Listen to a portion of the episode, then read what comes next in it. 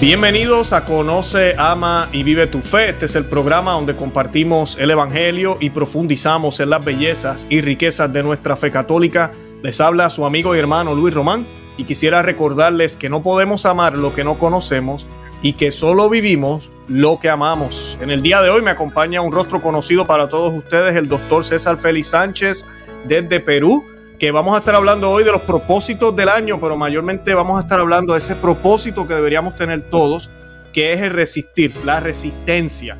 Y es envasado un artículo que el doctor César Félix Sánchez eh, eh, escribió y fue publicado en Adelante la Fe. Yo estoy compartiendo el enlace de ese artículo en la descripción de este programa para que luego que vean el programa lo lean. Pero me pareció excelente y por eso lo tenemos hoy de invitado, para que todos entendamos cuál es nuestro lugar como católicos fieles obedientes a Dios y a la iglesia, ¿por qué el señor César Félix piensa, y este servidor también, lo que deberíamos estar haciendo es resistir, resistir con fidelidad? Eso vamos a estar hablando hoy. Además de eso, también vamos a estar eh, dialogando un poco de todo lo que está sucediendo alrededor de, estos últimos dos años, que han sido eh, espeluznantes, podríamos decir, pero a la misma vez nos han empujado a acercarnos más a la iglesia. Antes de comenzar, yo quiero darle la bienvenida al doctor, doctor César Félix Sánchez. Bienvenido a Conocer a Medio de tu Fe. ¿Cómo está? Muchas gracias. Le agradezco, Luis, por la invitación. Siempre es un gran placer acompañarlo y conversar con, con nuestros televidentes, ¿no? Claro que sí, claro que sí. No, un honor tenerlo, de verdad que sí. Eh, bueno, pues para comenzar también vamos a encomendar el programa a la Santísima Virgen María para que sea nuestro Señor Jesucristo quien eh, nos inspire, nos dé las palabras, le dé las palabras al doctor César Félix para contestar las preguntas y llevarnos en este tema que es de suma importancia eh, y que ayude a los que estén escuchando este programa, a los miles que lo van a ver, que abran su corazón, su mente, eh, sus oídos para lo que estamos aquí dispuestos a, enseñar y a, mostrar. Y pues esta oración la hacemos in nomine Patris et Filii Spiritus Santi. Amén. Ave María, gracia plena, Dominus tecum, benedicta tui mulieribus et benedictus frutus ventris tui, Jesus. Santa María, Mater Dei, ora pro nobis peccatoribus nunc et in hora mortis nostre. Amén. Amén. En el nombre del Padre y del Hijo y del Espíritu Santo. Amén. Bendito sea Dios. Bueno, señor César o doctor César Félix Sánchez, eh, para comenzar, yo quisiera, eh, eh, como mencioné ya, el artículo se llama Propósito de Año Nuevo, la resistencia. esa es la, la sugerencia que usted nos da. Y yo quería, pues, antes de que usted nos conteste directamente por qué está diciendo eso, yo quisiera hacerle la primera pregunta y si usted quiere añadir algo, pues lo añadimos. ¿Por qué usted opina que la década que comenzó en el 2020, que ha sido todo tan rápido que yo leía su artículo y yo pensaba y decía, oye, ¿verdad? Y comenzó una década, como que uno no lo ve, no dice década, ah, los 90, los 80, no, pero los 20 de este, de este siglo es una década. Eh, ¿Usted opina que la década que comenzó en el 2020 se, sería una de escándalos y tribulaciones, en la que el destino de la iglesia, ¿verdad? Ese destino de la iglesia jerárquica se iba a definir o se va a definir? Eh, ¿Nos puede decir por qué usted opina eso? Claro, eso yo lo puse en diciembre del 2019 como los propósitos para el año 20, ¿no? Eran cinco consejos para sobrevivir espiritualmente al, al, eh, eh, al 2020, ¿no? En el 2019. Pero ¿qué ocurre? Yo exactamente no sabía, evidentemente, que iba a venir la pandemia o pandemia o como la llamemos, ¿no? Pero yo sentía muchas cosas en el año, a fines del 19, inicios del 20, que anunciaban que venía una ruptura. Empezando por un signo escatológico anunciado por nuestro Señor en el capítulo 24 de San Mateo, del Evangelio según San Mateo, me parece que es el versículo 13, donde se dice eh, que llegado el fin de los tiempos se enfriará la caridad de muchos, ¿no? Hmm. Se enfriará la caridad y crecerá la iniquidad crecerá la maldad. Entonces, yo veía a fines del 19, inicios del 20, que se estaba en verdad enfriando la caridad. Como dice el padre Castellani, este resfrío de la caridad significa principalmente la imposibilidad de la convivencia humana. ¿no? O sea, que la convivencia humana se va resquebrajando. ¿no? Entonces, ¿qué ocurre? La iglesia es como los santos, ¿no?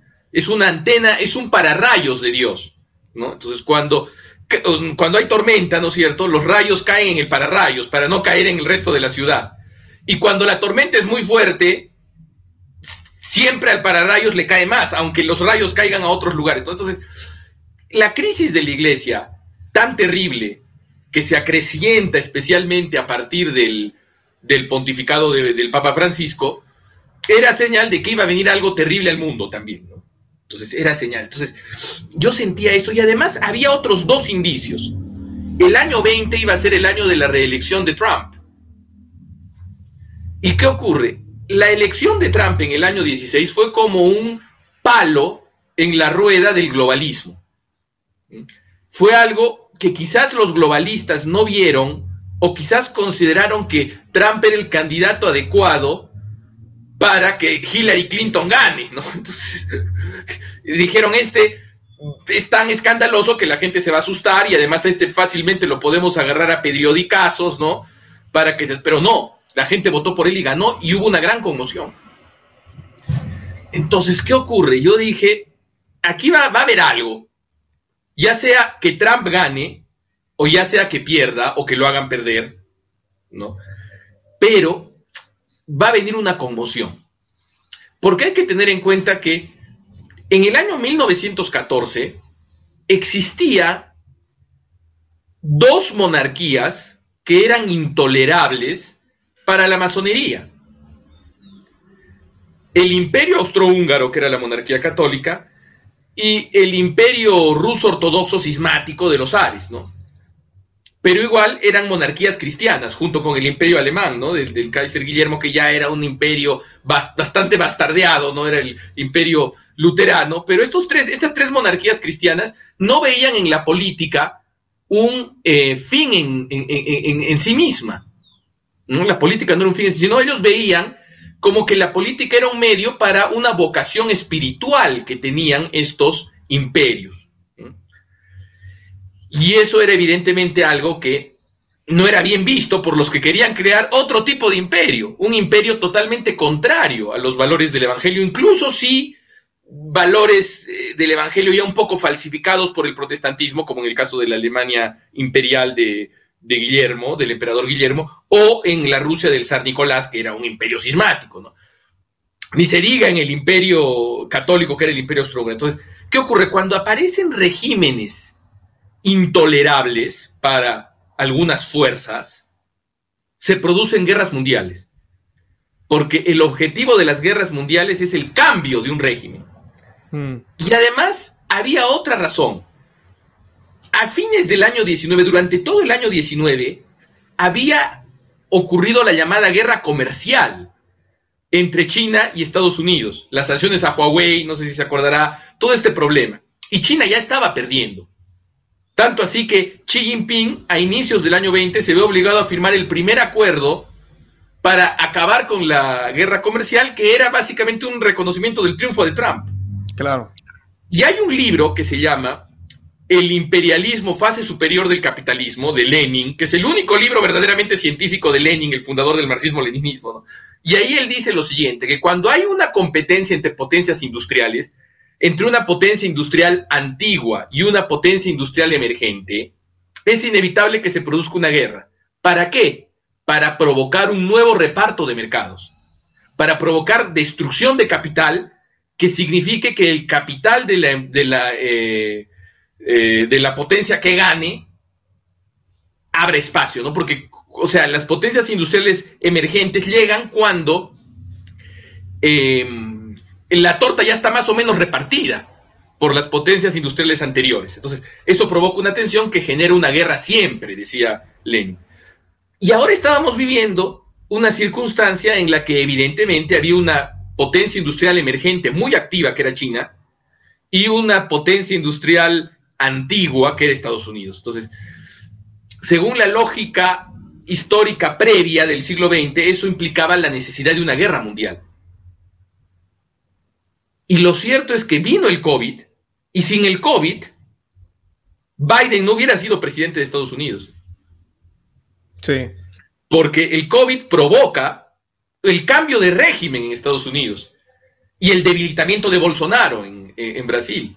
el debilitamiento de todas las extremas derechas populistas, entre comillas, es decir, estos grupos soberanistas que estaban teniendo mucha influencia en, el mundo, que de alguna manera eran un obstáculo al, mundialismo masónico. Entonces, en ese sentido, eh, ha sido exitosa para estas fuerzas la emergencia que hemos vivido en el año 20. Ha provocado el cambio de régimen como la Primera Guerra Mundial.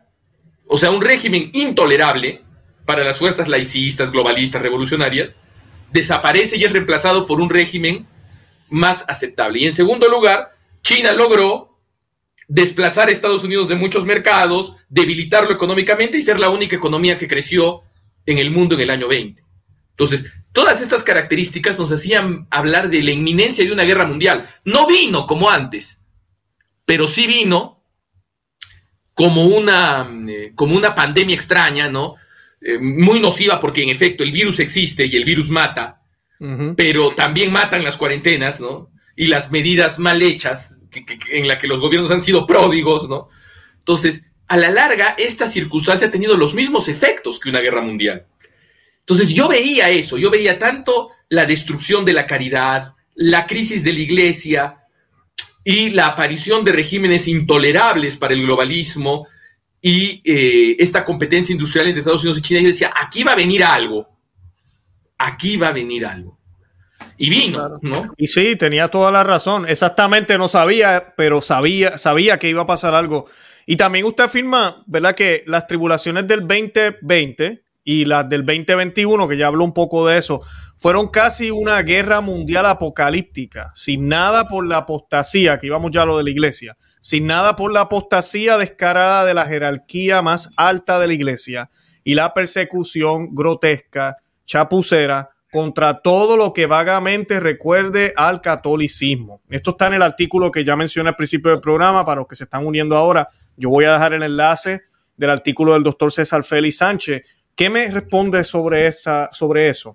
Mire, en el plano espiritual eh, había muchas cosas también extrañas, pero que uno se ha ido dando cuenta después. Yo me fui dando cuenta ya en el mismo 20 de algunos indicios.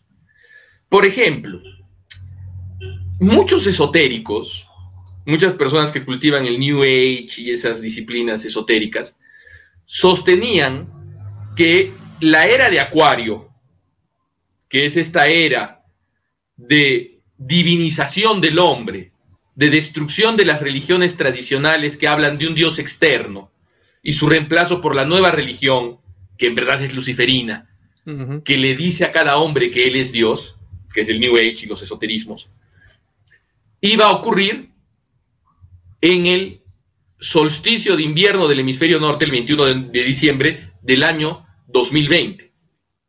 ¿Por qué? porque en ese año iba a haber un evento celeste bastante interesante.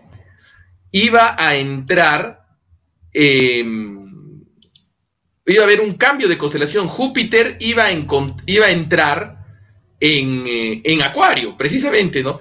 Y el momento anterior donde había ocurrido una circunstancia parecida había sido en 1789. Imagínese, el, año de la Revolución Francesa, ¿no? Entonces, ¿esto qué nos, qué nos indicaba? Esto nos indicaba que, si bien es cierto que estas personas son en muchos casos embusteros, idólatras, ellos en su creencia pensaban que el año 20 iba a ser un año de grandes cambios. Y ya lo pensaban desde los 90, ya lo decían, va a ser el 21 de noviembre, el 21 de diciembre, perdón, del año 20, va a haber algo, el cambio, el hombre va a avanzar una nueva conciencia ecológica, etc. Y por otro lado, es interesante revisar las visiones de la beata Ana Catalina Emmerich referentes a al futuro, ¿no? Y que hace en, en 1820, por ejemplo, es interesante la visión que tiene el 12 de noviembre de 1820, 200 años antes de la circunstancia que nos ocupa. Viajaba a través de una extraña comarca sombría y fría, y llegué a la gran ciudad, Roma. Vi allí de nuevo la gran y singular iglesia que se estaba construyendo. No había nada de santo en ella. Vi aquello de la misma manera que veo una obra católica, eclesiástica, en la cual trabajan en común los ángeles y los santos y los cristianos. Pero aquí la colaboración se hacía de otras maneras más mecánicas, ¿no? ¿Y cuál es esta iglesia extraña que, que se está construyendo, que ve a Beata Ana Catalina Emmerich en 1820? En una visión del 12 de septiembre, fiesta del dulce nombre de María de 1820, dice lo siguiente la Beata. Vi construir una iglesia extraña y al revés de todas las reglas. El coro estaba dividido en tres partes, de las que cada una eran unos grados más alta que la otra. Por debajo había una sombría bodega llena de humo. En la primera parte vi arrastrar un trono, en la segunda un barreño lleno de agua. El agua parecía tener algo de santificado. En la más elevada una mesa. No vi ningún ángel asistir a la construcción, pero diversos espíritus planetarios que se encargan de engañar a los hombres, de los más violentos arrastraban todo tipo de objetos al sótano, donde personajes en pequeños mantos eclesiales los tomaban para llevarlos con ellos. Nada veía en lo alto de esta iglesia. Todo venía de la tierra, de la región tenebrosa. Todo en esta iglesia era oscuro, a contrasentido y sin vida. No había más que burla y ruina. Entonces, lo que ve la beata Ana Catalina Emmerich, 200 años antes del año 20, en 1820, es la construcción de una contraiglesia de una contraiglesia que tiene una vaga semejanza con la iglesia de Cristo, hecha por personas, dirigida por espíritus planetarios, es decir, demonios, y por personas en un sótano con pequeños mandiles o mantos eclesiásticos, que yo creo que es una, eh, una figura de la masonería eclesiástica, ¿no? Porque lo interesante de estas visiones es, es que estas visiones están publicadas, incluso en español, antes del concilio. ¿No? Entonces, es, en la parte, en, las visiones completas, en el tomo 15, en la parte dedicada a las profecías del fin del mundo. ¿No? Entonces, es una edición que existe. Porque, ¿qué ocurre? Muchas veces pasa que aparecen visiones o profecías, pero posteriores a los acontecimientos, ¿no? Entonces, pero aquí uno puede comprobar, incluso en las versiones en español preconciliares, previas a la aparición de, de, de la apostasía dentro de la iglesia, que la anuncian. E incluso es, hay otra de 1820.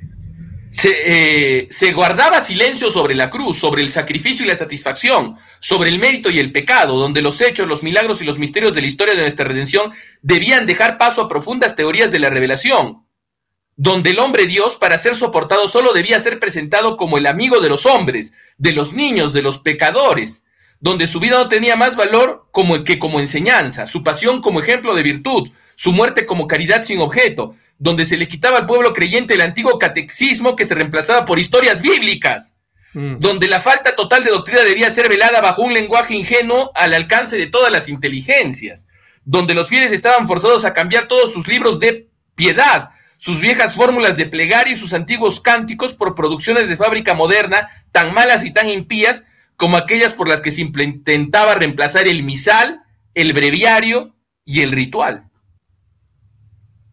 Entonces, en verdad... Increíble, ¿no? Increíble. ¿Sabe qué, eh, doctor? Me recuerda también, estaba buscando aquí a Fulton Sheen, que también dijo lo mismo en una locución el 26 de enero de 1947.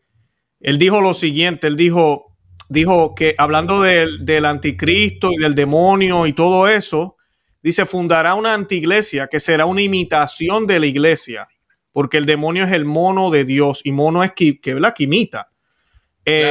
Será el cuerpo místico del anticristo. Mira lo que dice Fulton Chin, que en todo lo exterior se parecerá a la iglesia como cuerpo místico de Cristo. En su búsqueda desesperada de Dios inducirá al hombre moderno en su soledad y frustración a comprometerse cada vez más en su comunidad, que dará al hombre una visión más amplia de las cosas sin necesidad alguna de conversión personal y sin admitir la culpa individual. Son días en que los que el demonio se, a mí son días en los que el demonio se le soltará particularmente la, la cuerda. Y él inclusive habla de que esa iglesia va a tener sus propios santos también, que va a tener su propia, se va a parecer, exactamente lo que la, la, eh, eh, la Beata Catarina Emmerich dice también. Porque usted estaba leyendo y me recordaba de Fulton Chin, porque Fulton Chin dijo esto en los 40. Claro, es una observación muy inteligente de Fulton Sheen, pero el problema es que eh, hasta los elegidos pueden prevaricar, ¿no? Porque, ¿qué ocurrió? Cuando Fulton Sheen vivía, ya de viejo, llegó el inicio del desmadre. Llegó el inicio cuando empezaron a poner los, los cimientos de la, de, la, de la falsa iglesia. Y Fulton Sheen no lo vio. o sea, lo vio y no lo vio. Y ese es el gran enigma. ¿No? Sí. El gran sí, es verdad.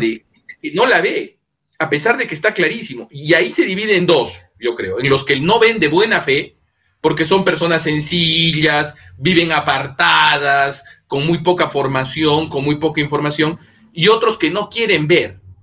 ¿Y por qué no quieren ver?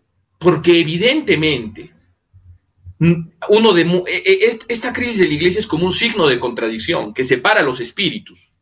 Igual que la pandemia separó los espíritus, porque en la pandemia, no sé si, si usted lo habrá experimentado eh, en Estados Unidos, yo lo experimenté aquí en el Perú y en, mi ámbito familiar, en mi ámbito humano, más inmediato, eh, y no tan inmediato también en general, con la pandemia, los buenos se hicieron mejores y los malos se hicieron peores. Sí, Entonces, ¿y qué ocurre? La crisis de la iglesia, que es como una pandemia, pero espiritual. Eh, ha dividido a las almas. Y hay algunos que no quieren ver la crisis, no por piedad, sino porque son hombres de poder y les gusta el poder. Y les encanta que el Papa y la jerarquía sean ahora aceptados por los grandes poderes mundialistas, porque eso implica que uno puede ser católico sin ser cancelado, sin ser perseguido, sin ser marginado por los poderes mundialistas. Entonces, y como hay gente que tiene vocación de vedette, hay gente que le gusta que la vean, que le pongan like, que la acepten, entonces dice, bueno, uy, yo estaba pensando abandonar la religión. Ahora, con este, esta jerarquía, eh, camino a la apostasía, esta jerarquía que sirve al globalismo, pues me voy a acomodar con ellos. Y no los voy a criticar, y es más, no solo no los voy a criticar, que eso puede ser hasta entendible, porque que alguien opte por el silencio, a veces no, pero a veces sí sino voy a dedicarme a denostar, a atacar a los críticos, con toda clase de difamaciones, porque yo soy una persona que está al servicio del poder. Claro. Y, y esos van a ser los más grandes y entusiastas acólitos de la iglesia del anticristo, que es una iglesia despojada de cualquier verdad espiritual, con excepción de la verdad del poder político, ¿no? Todo lo espiritual se pone entre paréntesis. ¿Por qué cree usted que son tan tolerantes con las otras religiones, esta, esta, nueva jerarquía modernista? No porque en verdad tengan un gran amor, porque en otras cosas, en las cosas políticas contingentes, donde la opinión debería ser libre, ahí sí se ponen dogmatizadores. Por ejemplo, en el pase sanitario, en la ecología profunda, en la lucha a favor de la inmigración irrestricta, en la lucha a favor de los movimientos populares, ergo, nuevas izquierdas demagógicas, en todo eso no toleran disidencia. Pero en lo religioso, en lo verdaderamente espiritual, ahí son amplios, amplios. Entonces, ¿por qué? Porque en verdad su religión no es espiritual, es una religión de poder, es una religión que busca el Estado mundial, que busca el poder mundial, que quiere convertir a la iglesia en la espiritualidad falsificada del eh, reinado global del mundialismo. Claro, no, esta, esta es la iglesia que ellos necesitaban. Me gustó algo que dijo doctor, es que mencionó que eh, la crisis que estamos viviendo ahora sanitaria ha, dejado mostrar en dónde estamos, quiénes realmente somos. Eh, espiritualmente, también en, en el otros ámbitos, pero en la iglesia, y tenemos que mirar para atrás y recordarlo, y recordarlo con mucha vergüenza. todos los que me están escuchando, si usted se lo olvidó ya, yo sé que en algunos países los gobiernos también tuvieron que ver, pero en muchos países, incluyendo Estados Unidos, no fueron los gobiernos los que le dijeron a las iglesias cierren. Y si hubiese habido la intención, como hicieron los negociantes, como hizo la empresa que yo trabajo, otra gente, vamos a donde el gobierno a, a, ver cómo podemos seguir abiertos. Porque eso es lo que hicieron las agencias privadas. Los obispos, la gran mayoría de los obispos, incluyendo al Papa, ¿qué decidieron hacer? Jesús no es esencial vamos a cerrar las iglesias en el nombre de la salud, en el nombre de la obediencia a los gobiernos y no a Dios. Eh, ya no es esencial ir el domingo a misa. Yo no estoy diciendo que la iglesia no tiene la autoridad de darnos una dispensa, un perdón en ciertas circunstancias, pero fue algo abusivo lo que vivimos al principio. Se perdieron católicos, se perdieron personas que querían confesarse cuando sentían que las cosas estaban bien malas y, todavía se siente, pero ya por lo menos entendemos un poco más lo que está sucediendo, pero en aquel momento nadie sabía qué rayos estaba pasando. Entonces corrieron para las iglesias, las iglesias cerradas. Eh, ¿Y qué, vimos? La traición a Cristo completamente. Completamente por parte de la misma iglesia. Sacerdotes que no fueron a los funerales, que no confesaron. Que, no dieron santos óleos. y no eran sacerdotes vulnerables eran sacerdotes jóvenes que se escondieron. Gente que en verdad demostró sus true colors, como dicen en Estados Unidos. Claro, su, falta de espiritualidad. Claro, lo decimos aquí ahora y tal vez muchos nos están viendo y ojalá nos hayamos arrepentido. Ojalá los sacerdotes que están viendo este programa se den cuenta y digan, wow, qué mal hice. No fui el, no fui el pastor que necesitaba mi iglesia. Y los laicos que estuvimos de acuerdo y no dijimos nada y fuimos los primeros en decirle al Padre, cierre, cierre, cierre, que ojalá nos hayamos dado cuenta de cómo el demonio nos cogió y nos usó como títeres, como muñequitos. Yo he eh, conocido eh, casos de personas que lo primero que hicieron cuando, cuando eh, se levantaron, católicos, ¿ah? supuestamente practicantes, que lo primero que hicieron cuando se levantaron las restricciones fue ir a tomarse un café con una amiga y se demoraron tres meses en volver a confesarse. Hmm. Católicos practicantes, ¿ah? Entonces, en cambio, modestia aparte, en mi casa salíamos clandestinamente porque la cuarentena del Perú fue terrible. Terrible, había cuarentena de género. Había días en donde solo podían salir hombres y solo podían salir mujeres y se cerró totalmente la Semana Santa. Yo me recuerdo atravesando la ciudad, mi ciudad, en un taxi clandestino que evadía los retenes militares para recibir mi confesión y comunión de Semana Santa de un buen fraile, ya anciano, que sí por lo menos eh, recibía gente en su parroquia para darles la comunión privadamente y confesarlos. Entonces, ahí se vio, Dios, Dios, nos, Dios, Dios no tenga misericordia de todos. No es tiempo ni de, ni de gloriarse, ni de, ni de eh, humillar a los, a, los, eh, a los que hicieron, pero en verdad se vio de qué madera estaba hecho cada quien y si cada quien era católico de verdad o simplemente era católico para pasar el tiempo, para figurar, porque eso es lo que se ve mucho en nuestros países. Y eso es lo que yo admiro de Estados Unidos. En Estados Unidos los que son católicos lo son por convicción. En cambio, en nuestros países, a veces el catolicismo es una religión de la gente decente, como diría Oscar Wilde refiriéndose al anglicanismo, es decir, es una especie de religión civil que es la religión de los sectores dominantes, entonces eh, es la religión que le hace el tedeum al presidente y que es la religión del poder. Entonces, ¿y qué ocurre? No es la religión de Cristo y por eso cuando el poder se entrega totalmente a la tiranía sanitaria o se entrega totalmente al globalismo o a la izquierda, pues el católico burgués o el católico de poder, que en verdad es un ateo a veces, pues evidentemente está feliz y dice, uy, gracias a Dios, ya, ya, ya quitaron el precepto, ¿no? En cambio, el verdadero católico sufre cuando no tiene acceso a los sacramentos, sufre.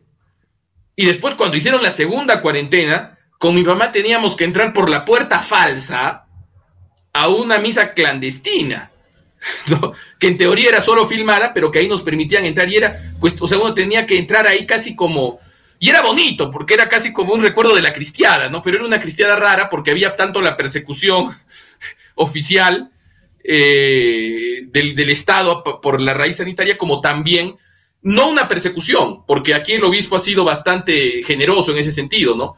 Pero sí una aprehensión de parte de algún sector del clero, ¿no? De, mm, tengan cuidado, mm, y, todos los problemas previos. Eh, han reventado, ¿no? O sea, porque en verdad uno ve que la iglesia está en una situación de guerra civil. Claro. De guerra y, civil. Y lo triste de esto, eh, doctor, es que eh, los gobiernos, eh, este poder mundial, y ellos no se les va a olvidar cómo la iglesia reaccionó. O sea, no tenemos lamentablemente el problema que tuvo Enrique VIII, que hubo resistencia de grandes santos en Inglaterra cuando él dijo, yo soy la cabeza de la iglesia, aquí se va a hacer lo que yo diga. Eh, y muchos católicos dijeron, no, no, nosotros no te vamos a seguir a ti.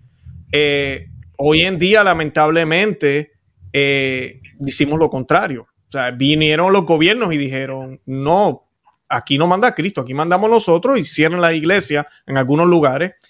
Y, y, lamentablemente en muchos lugares, antes de que el gobierno hiciera ya la decisión, ya la iglesia llevaba cerrada dos semanas, porque ya los sacerdotes iban, oh no, nosotros vamos a caminar la milla extra. Entonces, vamos, vamos a cerrar antes de que nos digan. Y es lamentable. Aquí en Florida, por ejemplo, el gobernador, para darte un ejemplo, el gobernador nunca puso las iglesias eh, que, eran, que no eran esenciales, a mí, estaban en la lista de esenciales, podían estar abiertas. Los obispos aquí decidieron cerrar. Cuando ya se empieza a abrir el comercio, aquí no duró mucho, gracias a Dios, Florida, no sé si tú sabes, pero es bastante conservador. Y pues aquí nosotros no hemos vivido tan mal como en California, Nueva York, en otros estados, que ha sido una cosa exagerada. Eh, pero, mira, los supermercados abiertos, todos los lugares abiertos, y yo hablaba con gente que van a, a parroquia, no, la mía todavía está cerrada, o todavía estamos con la mascarilla y toda la cosa. Y yo, pero es que ya allí no hay que usar nada de eso, ni acá tampoco I mean, hay más COVID en la iglesia entonces, no entiendo. Eh, eh, eh, eso es lo que uno ve. Y usualmente, ahorita vamos a hablar de eso, los lugares tradicionales son donde estaban llevando el norte. Entonces la gente empieza a emigrar. Empieza a haber una emigración masiva en el 2020, continúa en el 2021 y estalló Roma con tradiciones custodes, que ahorita vamos a hablar de eso. Ahora, yo quería, aprovechando que ya dije eso, ¿qué razones tú nos podrías dar, que yo sé que ya empezaste, para mostrar que no hay otra alternativa que resistir? Eh, resistir puede sonar feo, ¿no es cierto? Algunos oídos eh, delicados, ¿no? Puede decir, ay, eso es rebelión. Pero yo digo algo, el que obedece a un desobediente, desobedece. El que obedece a un desobediente a Dios, desobedece a Dios. Por lo tanto, no hay que obedecer a los desobedientes a Dios. Y eso es resistir. No obedecer a los em, desobedientes a Dios. Ahora, el problema es que como a partir de ciertas crisis de la mente católica que se originan a fines del medioevo en el nominalismo, el nominalismo es una doctrina filosófica que sostiene que el hombre no puede conocer en verdad la esencia de la realidad, y que solo existe la voluntad ordenada de Dios a través de los, de los eh, mandamientos y nada más, y la voluntad de la autoridad política, y no hay esencias ni, ni, un derecho natural, todo lo pone entre paréntesis el nominalismo. A partir de eso, empieza a obrar una posición llamada voluntarista, que, que, le, que le quita al fiel la posibilidad de conocer la realidad. La única cosa que puede hacer el fiel es obedecer. ¿Obedecer a qué? No a Dios, que Dios está muy lejos, sino a la legislación eclesiástica positiva. Es decir, se eleva la legislación eclesiástica positiva a la categoría de la revelación. ¿Qué es la legislación eclesiástica positiva? La legislación eclesiástica positiva es la legislación contingente, cotidiana, que la Santa Sede o los obispos pueden emanar. No sé si alguna vez ha visitado usted alguna biblioteca antigua que hay un letrerito que dice, se excomulga a cualquiera que sustrajere un libro de esta biblioteca. ¿No? Excomunión reservada a la Santa Sede. ¿Qué quiere decir? Eso ahora lo tienen como un adornito, pero antiguamente sí valía. Antiguamente si uno no pagaba un impuesto eclesiástico te podían excomulgar. Entonces todo ese tipo de contingencias son ley eclesiástica positiva. Entonces, no nos estamos refiriendo a la ley de Dios, porque es, tan, es tan demencial la situación de la mente católica que algunos dicen, ay, eh, tú, puedes, tú estás como los protestantes, porque los protestantes eligen en qué creen, nosotros creemos en todo. Perdón, el católico está obligado a creer en la revelación, no en la legislación eclesiástica positiva. O sea, yo puedo considerar que, por ejemplo, un niño que se roba un libro de esa biblioteca eclesiástica para aprender a leer porque es muy pobre, a lo mejor no es excomulgado. O me puede parecer una estupidez esa ley. Preferí, yo diría, en lugar de poner este letrero de excomunión, deberían poner una cámara, ¿no? Yo podría considerar eso una estupidez y no me alejo de la fe católica. No me alejo de la fe católica. Pero esa es una gran confusión que yo creo que hay que aclarar. Porque el Papa, como legislador eclesiástico positivo, legislador legítimo eclesiástico positivo, puede cometer errores al aprobar un instituto religioso indigno de ser aprobado o al disolver un instituto religioso eh, digno de ser preservado. Y eso ocurrió con el Papa eh, Clemente cuando en 1733 con la bula Dominus Ac Redemptor disolvió la Compañía de Jesús. Ese era un acto del Papa como legislador eclesiástico positivo, pero en el que se equivocó. Se equivocó. Y por eso los jesuitas, incluso los jesuitas que tenían tanta devoción a la sede apostólica, resistieron. Evidentemente Lorenzo Ricci no pudo resistir el superior general de la Compañía de Jesús porque fue capturado y murió en los calabozos del Vaticano diciendo la compañía es santa, fue su última frase, ¿no? Mm. La compañía es santa. No, pero los que estaban bajo príncipes eh, no cristianos, como los jesuitas que vivían en Prusia o en Rusia, sabían, sabían que el Papa había dictado la disolución de la Compañía de Jesús, que no simplemente era una disolución del nombre de la Compañía de Jesús, sino que era una disolución que les impedía hacer vida comunitaria y que les impedía recibir novicios. ¿Y qué hicieron los jesuitas? Que pudieron materialmente no obedecer al Papa porque estaban bajo príncipes eh, protestantes. Siguieron viviendo su vida comunitaria y luego cuando la Santa Sede, bajo el pontificado del Papa Chiaramonti de de Pío VII restaura en 1814 solemnemente la Compañía de Jesús, los manda a llamar y los felicita. La Compañía de Jesús se restaura por esos desobedientes, entre comillas. Entonces, en ese sentido, eh, nuestra religión es una religión racional, que no pide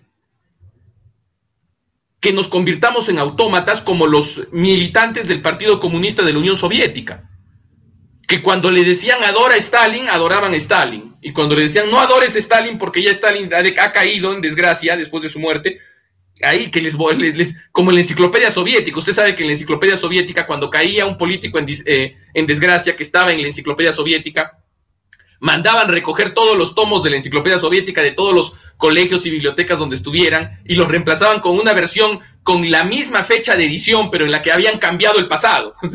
Entonces, es, esa es la mentalidad del totalitario y el católico no tiene, no debe de tener esa mentalidad del totalitario. El católico debe estar al servicio de la revelación y debe saber que el magisterio es todo aquello que una autoridad legítima hace para cumplir con el munus, con el oficio que Cristo les da de conservar el depósito de la fe y enseñarlo a los pueblos. El magisterio no puede ser nuevo. No puede ser, es más, el magisterio ni siquiera puede ser poco claro o ilógico. Porque, el, porque a veces alguien dice, ay, eh, tú dices que el magisterio, entre comillas, o aquello que aparece como magisterio, es, eh, es ambiguo, pero la escritura también es ambigua. La escritura parece ambigua a veces porque tiene un sentido profético, no solo literal para este tiempo, es un sentido profético que ha pasado por muchas vicitudes y por eso Dios ha puesto al magisterio de la iglesia para que interprete y aclare aquellas cosas que pueden parecer ambiguas. Ese es el Espíritu Santo que viene sobre la iglesia. Pero ¿qué ocurre? Ahora no, ahora te meten un magisterio, un supuesto magisterio, que no explica, que no aclara, sino complica y oscurece, calculadamente. Eso no puede ser magisterio, ¿no? Entonces, y, está claro que no puede serlo.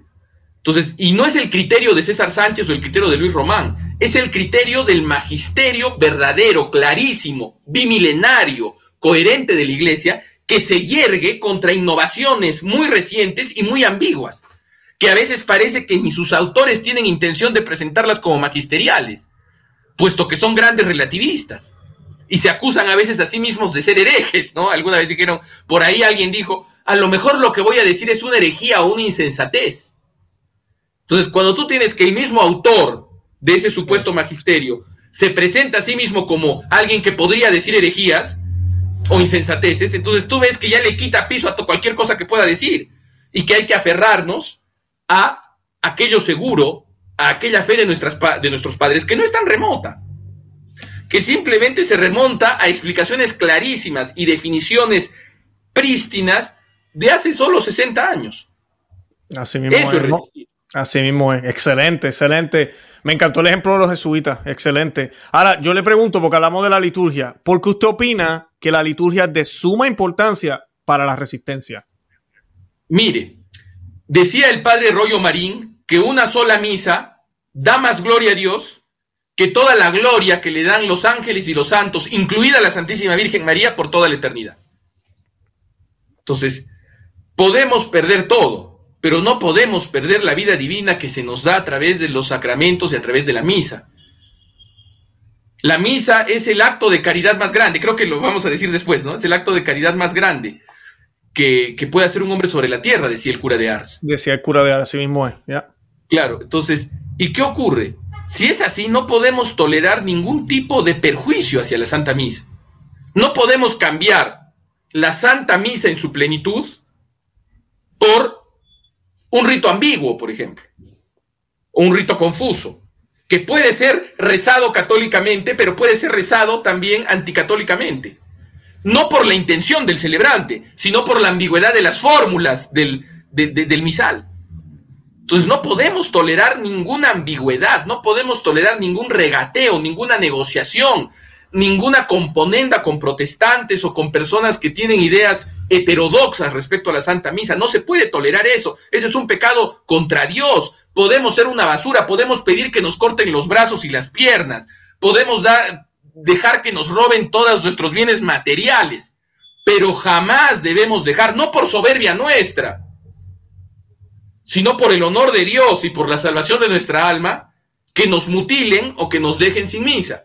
Por eso, celebrar esta Santa Misa tradicional, que es aquella donde más plenamente se cumple lo que dijo Rollo Marín o lo que dijo el cura de Ars, porque entre otras cosas fue la misa que celebró el cura de Ars y fue la misa que celebró Rollo Marín hasta cierto punto, ¿no? Eh, eh, no podemos dejar y resistir es celebrarla. Y por eso yo invoco a los sacerdotes a que celebren sin ningún problema ni ningún eh, asunto de conciencia la misa tradicional. A los que no la celebran, que la celebren. Porque cuando uno ve que personas que son notorios enemigos del bien común de las sociedades temporales, al promover, por ejemplo, la abolición de la pena de muerte, la abolición de la cadena perpetua, la abolición de la cadena perpetua, ¿no? Para ellos, gente como el hijo de Sam o Ted Bundy deberían haber salido a la calle a ser readaptados, ¿no? Gente que está a favor de la inmigración masiva, gente que está a favor del globalismo, a favor de la vacuna obligatoria. Si uno ve que personas que son notorios enemigos del bien común en el orden temporal y que en el orden espiritual se han manifestado blasfemamente contra los privilegios de la Santísima Virgen al señalar que la doctrina católica verdadera aunque no todavía proclamada dogmáticamente, que es la corredención y mediación universal de Nuestra Señora, son tonterías, cuando uno ve en verdad qué intenciones va a tener esa persona, evidentemente la de destruir. Entonces, si esa persona combate, odia y prohíbe la misa tradicional, eso no es ninguna sorpresa. Y hay que resistir si uno quiere mantener la fe. Sí. Sí, algo que le iba a comentar, hablando usted ahorita de la, de la autoridad positiva, ¿verdad? Estaba diciendo usted autoridad positiva eclesiástica. La legislación positiva eclesiástica, sí. Eh, ¿Qué usted me podría decir? Porque en el documento, ya es la parte que a todos nos, eh, nos explotó a la cabeza cuando leímos el documento del Papa Francisco, cuando él dice que la única lex orandi es la liturgia que solo lleva 60 años eh, o 50 años, promulgada por el Papa Pablo VI entonces, ¿qué rayos era la otra? Eh, eh, caerá, esto será una de estas de estos problemas que estamos viendo aquí con la legislación. Por supuesto, pero por supuesto eso es algo muy grave. Porque cuando la única lex orandi, lex credendi de la Iglesia Católica de rito latino es una liturgia fabricada, como diría el cardenal Ratzinger en el prólogo a la reforma litúrgica de Klaus Gamber, fabricada en el momento como un producto banal del momento, una liturgia fabricada con plegarias eucarísticas inventadas. Cuenta Luis Bouyer que trabajaba, eh, que era un teólogo que trabajaba en la comisión de Bullini que hacía la nueva misa, que se había quedado conversando con varios monjes benedictinos que estaban también haciendo, trabajando en esa comisión de liturgia. se habían quedado conversando en una tratoría romana. Gente muy inteligente, ¿no? y dijeron, Buñini nos ha pedido de tarea, nos ha dejado como tarea hacer una plegaria eucarística, pero no ha hecho nada. Entonces Buñini dice, bueno, hagámosle en esta servilleta. Y hacen una plegaria eucarística, que, y claro, ellos la mandan como el, estudiante flojo que manda pues su tarea a último momento, que hace la tarea en el bus, Entonces, la mandan y, con tal, y después se horrorizan al descubrir que fue aprobada esa plegaria eucarística hecha en una servilleta y se convirtió en la plegaria eucarística 2 que por su brevedad es una de las más rezadas en la iglesia. Entonces, es un Frankenstein, al que le han puesto cosas del rito copto, cosas inventadas, le han quitado el ofertorio, no se han hecho cosas muy extrañas. Entonces, eso sería la lex orandi, lex credendi, del, la lex orandi del, de la Iglesia Católica. ¿Y qué pasó? Buena pregunta. ¿Qué pasó antes de 1969? ¿Qué ocurrió? No, te dicen, no es que querramos excomulgar a la iglesia de 1969, que algunos te van a decir que sí, la quieren excomulgar. Lo que pasa es que los tiempos han cambiado. Entonces, si los tiempos han cambiado y si hay que inmolar incienso a los tiempos, entonces nuestro Dios es el tiempo. Nuestro Dios es Cronos. Y Cronos es una figura demoníaca que se devoraba a sus hijos, según la mitología griega. Entonces adoramos a Satán. El que adora el tiempo, adora a Satán porque el tiempo es la medida del movimiento según el antes y el después, y el tiempo solo corresponde a las criaturas, no a Dios, que es eterno. Entonces, si el tiempo es el que te, te lleva a sacrificar tu liturgia bimilenaria por una liturgia nueva, cosa inédita que nunca se hizo en la iglesia, nunca se hizo una reforma litúrgica así, porque lo que hizo San Pío V fue codificar la misa romana, es decir, ponerla en un editio típica y en imprenta, pero no cambió nada, simplemente la uniformizó, quitó algunas secuencias que estaban extras, pero lo que hizo fue poner una editio típica por primera vez en la imprenta de una liturgia que ya existía. Claro, y lo que, quitó fue lo nuevo. Se remonta en su forma más o menos esencial al siglo III. Y que el canon romano, no sé si tú te acuerdas, eh, si, usted, si usted se acuerda, Luis, del canon romano que dice, y elevó sus ojos al cielo tomando en sus santas y venerables manos, ¿no es cierto? ¿no? Elevó sus ojos al cielo, dándote gracias a ti. Eso dice el canon romano. Entonces, ese elevó sus ojos al cielo, esa descripción y otras características más del canon romano han llevado a muchos estudiosos a sostener con razón que la plegaria eucarística,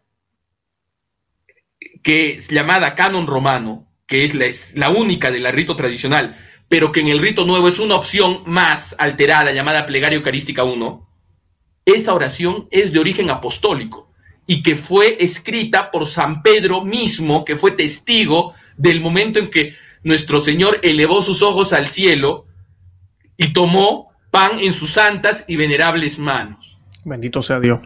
Entonces, eso ha sido cambiado por una cosa que hace agua por todos lados. Puede ser válida la misa nueva, evidentemente, no, no, no decimos que no. Porque era válida también la misa que el cardenal Bantuan, cuando era preso de los vietnamitas, de los vietnamitas comunistas, hacía en su mano.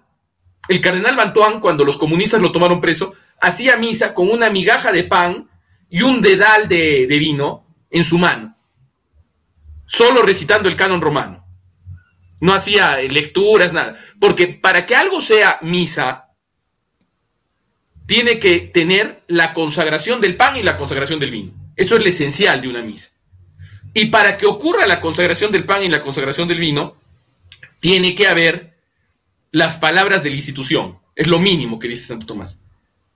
Entonces, alguna mentalidad práctica podría decir, bueno, si eso es lo mínimo, que todas las vidas sean así. No, ¿cómo va a ser? Es que, es que nunca en la iglesia lo mínimo ha sido criterio de nada. No la mera validez ha sido criterio de nada. Nunca. Eso no es amor. El amor es darlo todo y, hasta que nos duela. Dar lo máximo que podamos. Por eso las iglesias preciosas que teníamos antes. La gente se desvivía en gastar sus ahorros en las iglesias. Los, que tenían dinero daban todo lo que podía. Y mucha gente malinterpreta eso. Hasta ah, están tratando de comprar el cielo. Podía haber su casito aquí y allá, pero no. Era esa mentalidad, lo mejor es para Dios, lo mejor es para Dios. Me visto bien para Dios, mi ropa cara para Dios, eh, eh, todo para Dios. Y ahorita es todo bien relativo. Y eso es curioso, eso lo dice Chesterton, ¿no? Chesterton en ortodoxia sostiene que el hombre moderno se escandaliza de los ayunos y de las disciplinas a las que se sometía Santo Tomás Becket, pero también se escandaliza de lo rica que era su casulla. ¿No? Y eso es algo monstruoso, porque es evidente que Santo Tomás Becket para él mismo se daba lo peor, pero para Dios daba lo mejor. En cambio, uno lo que ve en muchos clérigos modernistas es que para Dios cualquier cosa, una, ni siquiera una sábana a veces, cualquier cosa, se hacen los pobres, en sus, todo lo que es la liturgia o la arquitectura sagrada de ellos es pobretona, es miserabilista, asquerosa. Falta de humildad Pero cuando se trata de irse de vacaciones al Caribe, ahí reciben su checazo de la arquidiócesis y con su ropa Nike, ¿no? vestidos de laicos, ¿no? se toman su vuelo para tener sus vacaciones paradisíacas. Ahí sí, como nadie los ve, ahí sí se tratan muy bien, pero donde los ven, ahí se hacen los austeros. ¿Cuántos casos no hay de eso? Claro, claro. Eh, doctor, no sé si quiere añadir algo. Sé que la siguiente pregunta me la contestó y vamos a hacer una acertación a los sacerdotes. Si quiere añadir algo y de una vez aprovechar, ¿y cuál es su llamado para los laicos? ¿Cuál es su, exhortación para los que no somos religiosos? ¿Qué ocurre? Los sacerdotes, yo los llamo, les digo, eh, padres, celebren la misa tradicional. Aunque, es más, aunque sea solos en su oratorio privado, celebrenla. Va a cambiar su vida si no la celebran, para bien. Los va a fortalecer, porque ya hay varias encuestas, porque ahora todo el mundo le crea las encuestas, a los datos duros supuestamente de las estadísticas. Cuando uno ve el índice de, fe en la presencia real de nuestro Señor en la Eucaristía entre los que asisten al Novus Sordo y los que asisten a la misa tradicional, que esa encuesta se ha hecho en Estados Unidos, uno descubre que los que asisten a la misa tradicional, en su absoluta mayoría casi, en su gran mayoría, creen en la presencia real de Cristo en la Eucaristía.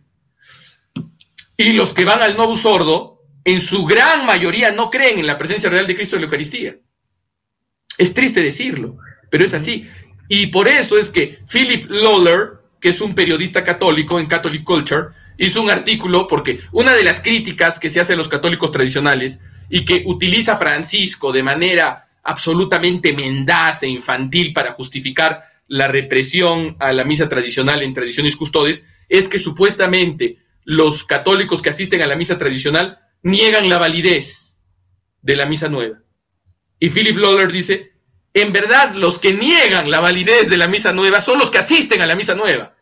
Porque muchos de los que asisten a la misa nueva ya han perdido la fe en la presencia real de Cristo en la Eucaristía.